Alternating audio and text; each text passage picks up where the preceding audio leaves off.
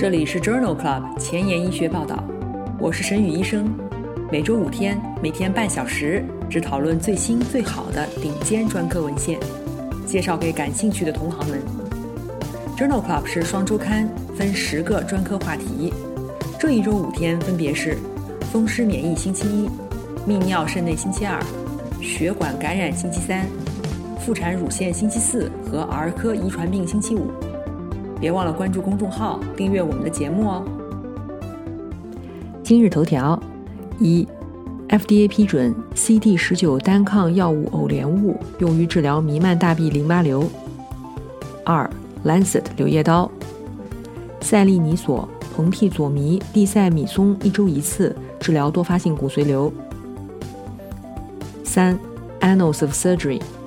标准预防联合间歇加压充气。降低高危患者的静脉血栓风险。四，Lancet，伊沙妥昔单抗、卡非佐米和地塞米松治疗多发性骨髓瘤。五，Nature 子刊，靶向核蛋白新表位的 CAR-T 细胞治疗急性髓系白血病。这里是 Journal Club 前沿医学报道，血液感染星期三，Hematology Wednesday。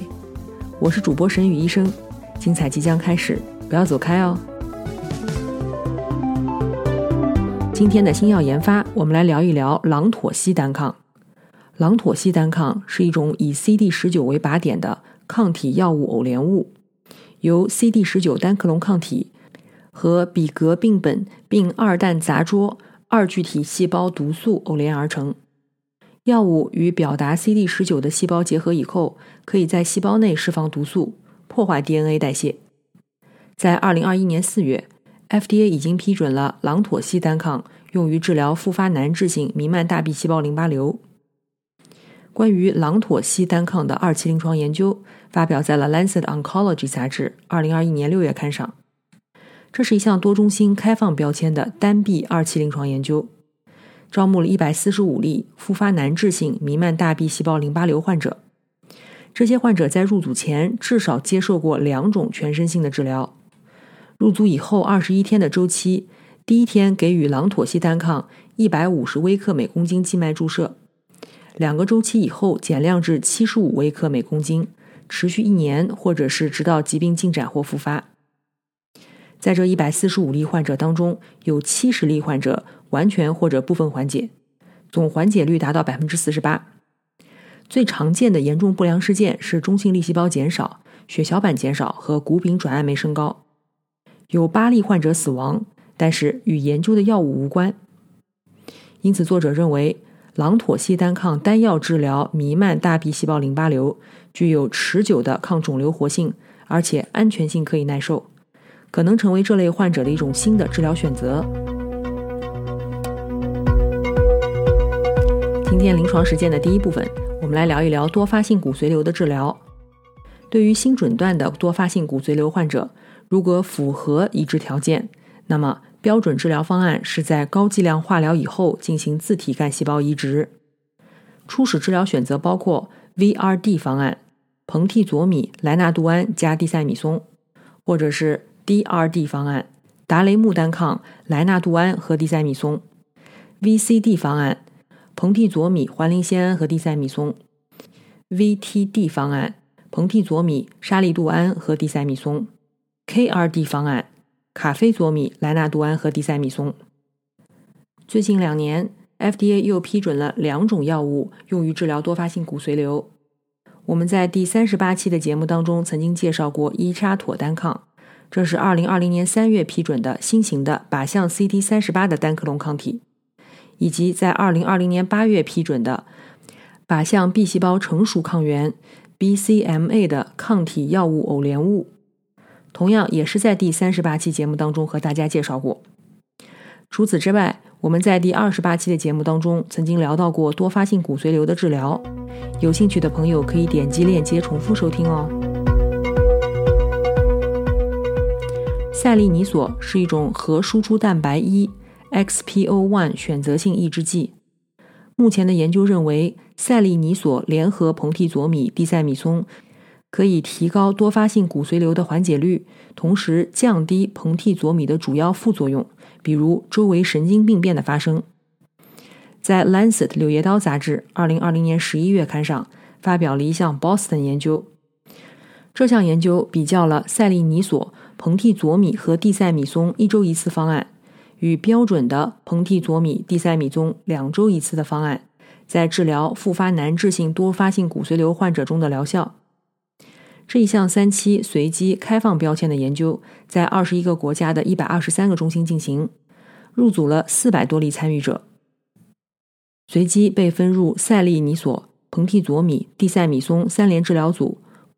或者是硼替佐米、地塞米松二联治疗组。在中位随访十三到十六个月以后，三联治疗组的中位无进展生存期约十四个月。而标准治疗组为九点四个月，三联治疗组的疾病进展风险降低了百分之三十。最常见的严重不良事件包括血小板减少、疲劳、贫血、肺炎。周围神经病变在三联治疗组当中更少见，发生率分别为百分之二十一和百分之三十四。两组中分别又有四十七例和六十二例参与者死亡。这一项 Boston 研究认为。对于已经接受过多种方案治疗以后复发的多发性骨髓瘤患者，赛利尼索、硼替佐米和地塞米松一周一次的方案是一种安全有效的治疗选择。刚才我们提到过，伊沙妥昔单抗是2020年3月被批准的新型的靶向 CD38 的单克隆抗体。在《Lancet》柳叶刀杂志2021年6月刊上。就发表了这样一项研究，关于伊沙妥昔单抗联合卡非佐米、地塞米松治疗复发难治性多发性骨髓瘤。这项研究是一项前瞻性、随机、开放标签的平行组三期临床研究，在十六个国家、六十九个中心进行，招募了三百多例复发难治性多发性骨髓瘤的患者，被随机分配入三联治疗组以及对照组。三联治疗组的患者给予伊沙妥昔单抗十毫克每公斤静脉注射一周一次，持续四周，然后是两周一次，同时联合静脉注射卡非佐米以及口服地塞米松。对照组的患者仅给予卡非佐米和地塞米松，直至病情恶化或者出现不可接受的毒性。研究中位随访期达十三个月，三联治疗组的无进展生存期未达到。对照组为十九个月，因此三联治疗组的疾病进展风险降低了百分之四十七，治疗相关的严重不良事件分别为百分之七十七和百分之六十七，因此而停药的比例分别为百分之八和百分之十四。这一项 IKEMA 研究认为，伊沙妥昔单抗、卡非佐米、地塞米松的方案可以显著改善复发性多发性骨髓瘤患者的无进展生存期。这可能成为此类患者的新的标准治疗方案。多发性骨髓瘤的患者有可能伴发管型肾病，这是指骨髓瘤细胞浸润及其产生的大量异常的免疫球蛋白从尿液排出而引起的肾脏病变。以肾小管管型形成导致肾功能衰竭最常见，因此又称之为多发性骨髓瘤病肾病 （MCN）。临床表现为骨痛、病理性骨折、贫血、出血、肾功能损害以及反复感染。在《Journal of Clinical Oncology》杂志2020年9月刊上，发表了一项多中心随机对照研究，讨论的是以硼替佐米为基础的二联或三联方案治疗多发性骨髓瘤合并管型肾病急性肾损伤的疗效和安全性。研究一共入组了184例患者。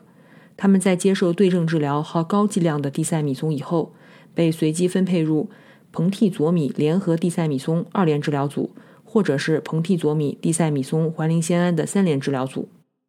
在三个周期以后，血清清链降低百分之五十的患者，再给予化疗联合环磷酰胺或者沙利度胺。随访三个月以后，两组肾脏缓解率没有差异，非常好的部分缓解率也十分相似。在化疗一个周期以后，两组分别有六十九和六十七例患者的血清清链小于五百毫克每升。随访到第十二个月，两组死亡率也十分相似。在第二十七个月的时候，分别有四十三和四十二例患者转向了新的治疗方案。因此，这一项多中心随机对照研究认为，对于不需要透析的管型肾病的患者而言，在蓬替佐米联合地塞米松的方案当中添加环磷酰胺，并没有额外的获益。目前，随着多种新药的出现，有一些人开始质疑自体干细胞移植和巩固疗法的作用。在《Lancet Hematology》杂志2020年6月刊上，发表了一项研究，比较了自体干细胞移植与蓬替佐米、美法伦、强迪松的 VMP 化疗方案治疗多发性骨髓瘤的安全性和有效性。这是一项随机开放标签的三期临床研究。在一千五百例新诊断的多发性骨髓瘤患者当中，入组以后，首先随机分配至 VMP 强化化疗方案，或者是高剂量美法伦自体干细胞移植方案。治疗结束以后，再次随机分配至两个治疗组，一个治疗组接受 VRD 巩固治疗方案，包括蓬替佐米、莱纳度胺和地塞米松，以及莱纳度胺维持治疗。或者是不接受巩固治疗，单纯给予莱纳度胺维持治疗。研究随访了五年，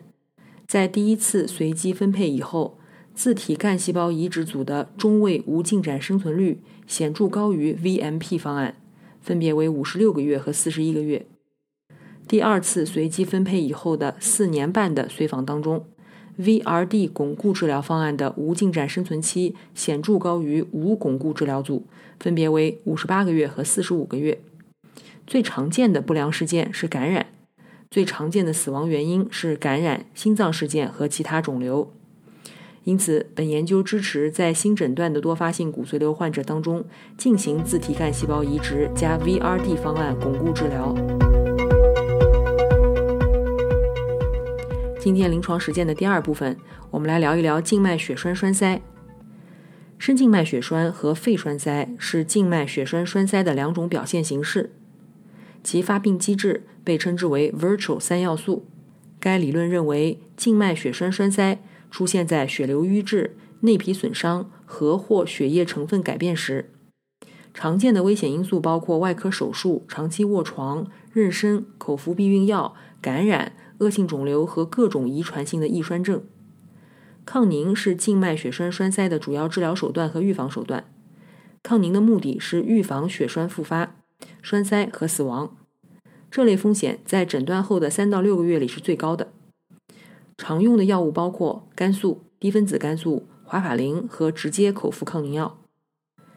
在既往的节目当中，我们曾经聊到过静脉血栓栓塞及其治疗，是在第二十八期和一百零八期的节目当中。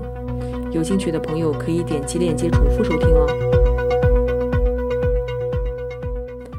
氨甲环酸是一种有效的抗纤溶药物，在临床上使用的非常广泛，但是其潜在的副作用，特别是血管栓塞事件，令人十分担心。在《JAMA Surgery》二零二一年六月刊上，发表了一项系统回顾和荟萃分析，目的就是评价。静脉注射氨甲环酸与总血栓栓塞事件死亡率之间的关系。研究一共纳入了二百一十六项研究，共十二万五千例患者的数据。作者发现，血栓栓塞事件的总发生率在氨甲环酸组为百分之二点一，对照组为百分之二点零，十分相似。氨甲环酸与以下血栓栓塞事件无关，这包括了肺栓塞、静脉血栓栓塞。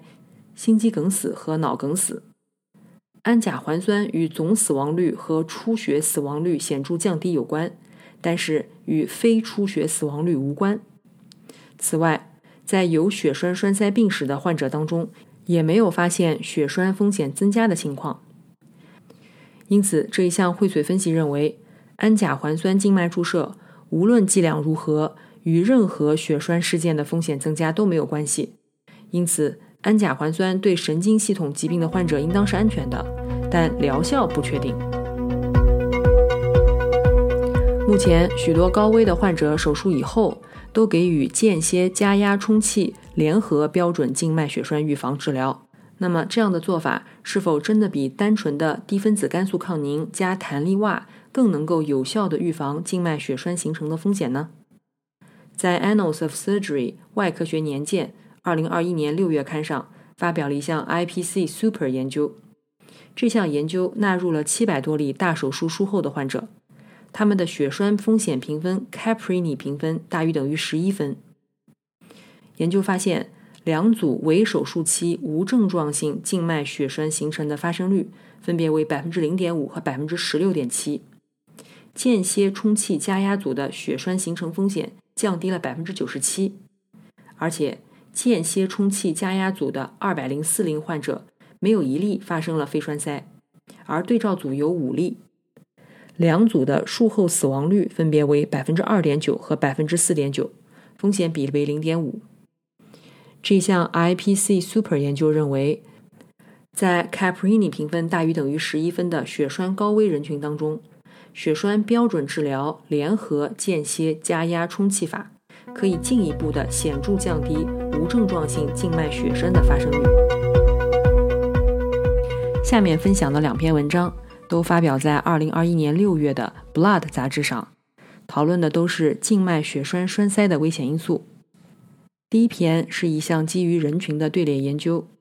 讨论了小腿肌肉泵功能障碍与静脉血栓栓塞风险之间的关系。这项研究在明尼苏达的某小镇进行，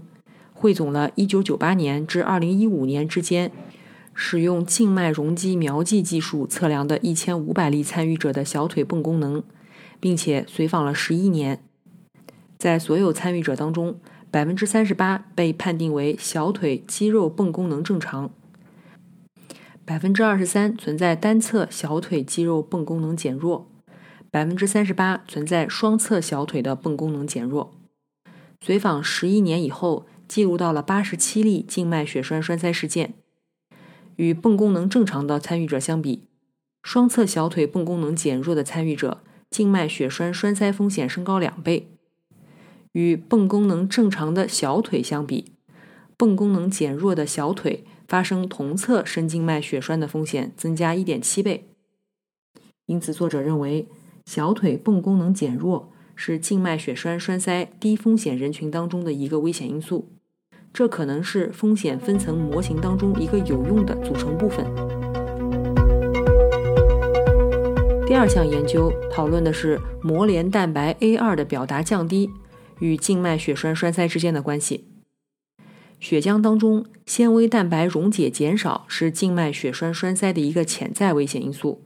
但是细胞表面的纤维蛋白溶解在静脉血栓栓塞事件当中的作用尚不清楚。膜联蛋白 A 二杠 S 一百 A 十复合物作为纤溶酶原和组织纤溶酶原激活物 TPA 的共受体。可以使内皮细胞表面的纤溶酶生成增加六十倍。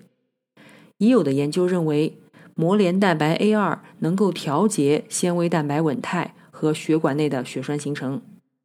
作者共检测了一百一十五例静脉血栓栓塞的患者和八十七例健康参与者的膜联蛋白 A 二的功能。研究发现，有静脉血栓栓塞个人或者家族史，但是遗传性易栓症检测阴性的参与者当中。细胞表面 TPA 依赖的纤溶活性平均下降了百分之四十一，而膜联蛋白 A 二的蛋白水平平均降低了百分之七十，信使 RNA 的水平降低了百分之三十，两者均与抗凝治疗无关。因此，这项队列研究认为，膜联蛋白 A 二表达的减少与细胞表面纤维蛋白溶解有关。这可能是遗传性易栓症的一个新的危险因素。今天的交叉学科板块，我们来聊一聊心脏科和血液科相交叉的文章。这篇文章发表在2021年4月的《美国心脏学会杂志》上。意义未明的克隆性造血 （CHIP） 目前被认为与缺血性心肌病、心力衰竭患者预后不佳有关。但是它对于非缺血性心衰的影响尚不清楚。这一项队列研究的目的就是评估克隆性造血对于心衰进展的临床影响。共纳入了六十二例左室射血分数小于百分之四十五的心衰患者，约一半是非缺血性心肌病，共随访三年半。在六十二例患者当中，有二十四例患者检测到了克隆性造血的相关基因突变。这些患者的全因死亡率并没有显著变化。在调整了危险因素以后，携带有 DNA 甲基转移酶三阿尔法，或者是甲基胞嘧啶双加氧化酶二突变的患者，心衰进展更快，风险比为二点七九，死亡或心衰的风险更高，风险比为三点八。心脏性死亡或者心衰住院的比例也更高，风险比高达四点四。在单基因的分析当中，这两种体细胞突变对于心脏性死亡或心衰住院的影响仍然显著，风险比分别为四点五和三点一八。而且这种关联性在缺血性、非缺血性心衰的影响是一致的。这项队列研究认为，体细胞突变诱导的意义未明的克隆性造血。在左室功能下降的心衰患者当中很常见，无论病因如何，都与心衰加速进展相关。今天的前沿医学板块，我们来聊一聊一种新型的 CAR-T 细胞疗法。这项基础研究发表在2020年11月份的《Nature》子刊《Nature Biochemical Engineering》杂志上。使用 CAR-T 细胞疗法靶向肿瘤相关抗原的治疗已经被广泛使用。但是，由于肿瘤相关抗原在正常组织当中也有表达，而肿瘤细胞也有可能出现肿瘤相关抗原丢失，这会导致靶向外的毒性以及耐药问题。如果可以设计一种靶向肿瘤特异性驱动基因突变的 CAR-T 细胞疗法，则可以避免这些问题。比如，约在三分之一的急性髓系白血病患者当中，都可以观察到癌基因核磷蛋白。NPMEC 的基因突变，这种基因突变表达的新位点位于 HLA-A2。来自麻省理工大学的研究人员设计了一种单链可变片段，与 NPMEC 表位 HLA-A2 复合物结合，在体外和小鼠实验当中，携带这种单链可变片段的 CAR-T 细胞。对于 NPMEC 阳性和 HLA-A2 阳性的白血病细胞，以及急性髓系白血病细胞，都表现出了强大的细胞毒性。但是，对于 NPMEC 阴性、HLA-A2 阳性的白血病细胞，或者是 HLA-A2 阴性的肿瘤细胞无效。因此，作者认为使用靶向 MPMEC 的 CAR-T 细胞疗法治疗急性髓系白血病。可能能够有效的减少治疗毒性以及减少肿瘤的耐药性。今天的 COVID-19 板块，我们来聊一聊 COVID-19 腺病毒疫苗的并发症。目前发现阿斯利康生产的 COVID-19 腺病毒疫苗使用以后，可能存在血栓形成和血小板减少等罕见的副作用。这一项病例系列研究发表在2021年5月的《新英格兰医学杂志》上，共分析了23例患者在疫苗第一剂接种6到24天以后出现血栓和血小板减少的病例。根据其临床和实验室特征，作者提出了一种潜在机制以及治疗建议。这23例患者在既往没有血栓病史的情况下，有22例表现为急性血小板减少和血栓形成。主要是脑静脉血栓形成，有一例表现为孤立性的血小板减少和出血表型。所有患者发病的时候，纤维蛋白原水平均降低或者正常，而第二具体的水平升高。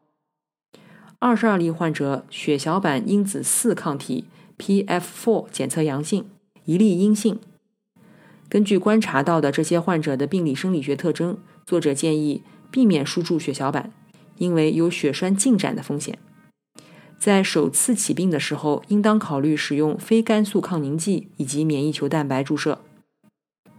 因此，作者认为疫苗接种仍然是控制 COVID-19 大流行的关键。疫苗接种后可能出现血小板因子四抗体依赖的血小板减少综合症，这种罕见的综合症快速识别，有助于及时治疗。今天的节目就聊到这里。如果你真心喜欢我的节目，不用给我点赞，现在就去转发分享吧，和我一起把最新最好的临床研究分享给需要的朋友。明天是妇产乳腺星期四节目，精彩继续，不见不散哦。